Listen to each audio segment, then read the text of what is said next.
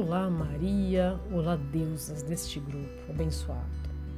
Quando fui convidada para participar desse grupo Somos Todas Maria, um tema que muito me chama atenção no sagrado feminino, além da sororidade, que é um tema estudado pela Daphne, foi o estudo das deusas da mitologia grega. O estudo das deusas da abrange na forma de arquétipo.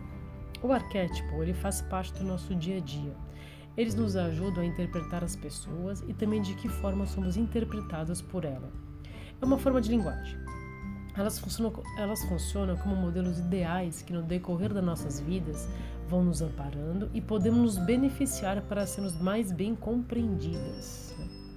Muitos conflitos no nosso dia a dia surgem porque as pessoas têm um modelo de arquétipo ideais que não se conversam entre si, nem no seu lar, nem no seu ambiente de trabalho nós podemos ser influenciadas por um arquétipo a vida toda e viver a sua plenitude e ter uma vida realizada.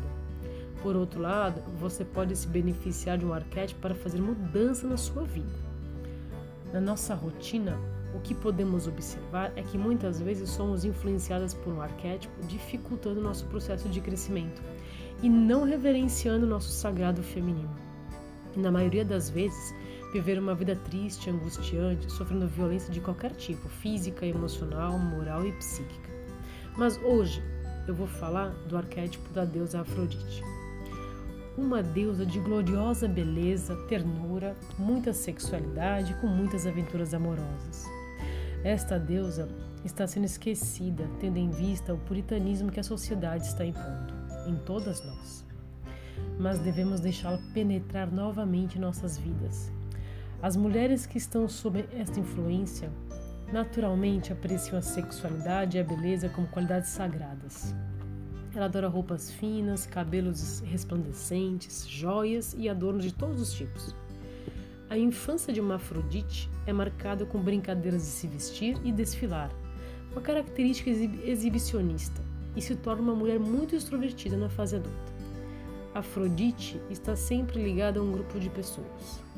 Sua presença marcante exige que as pessoas às quais se relaciona, independentemente do tempo de convivência, estejam inteiramente presentes e sejam amorosas.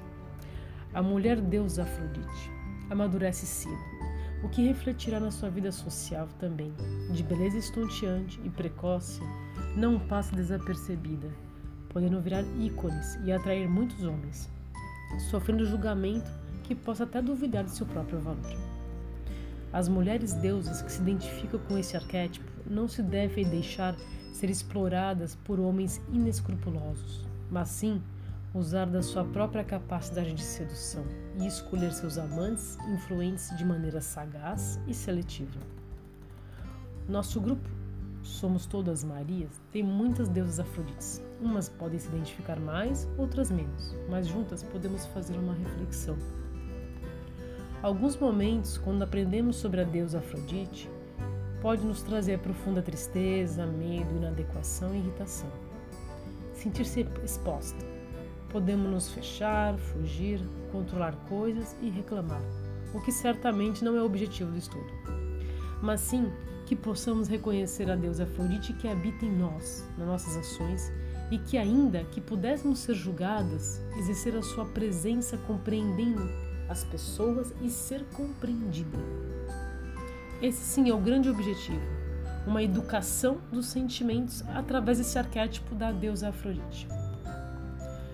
Por fim, a deusa Afrodite, na sua mais expressiva das suas características também, ela age com o coração, pois o coração simboliza aqui tudo o que é autêntico e verdadeiro em nossas menos defendidas profundezas.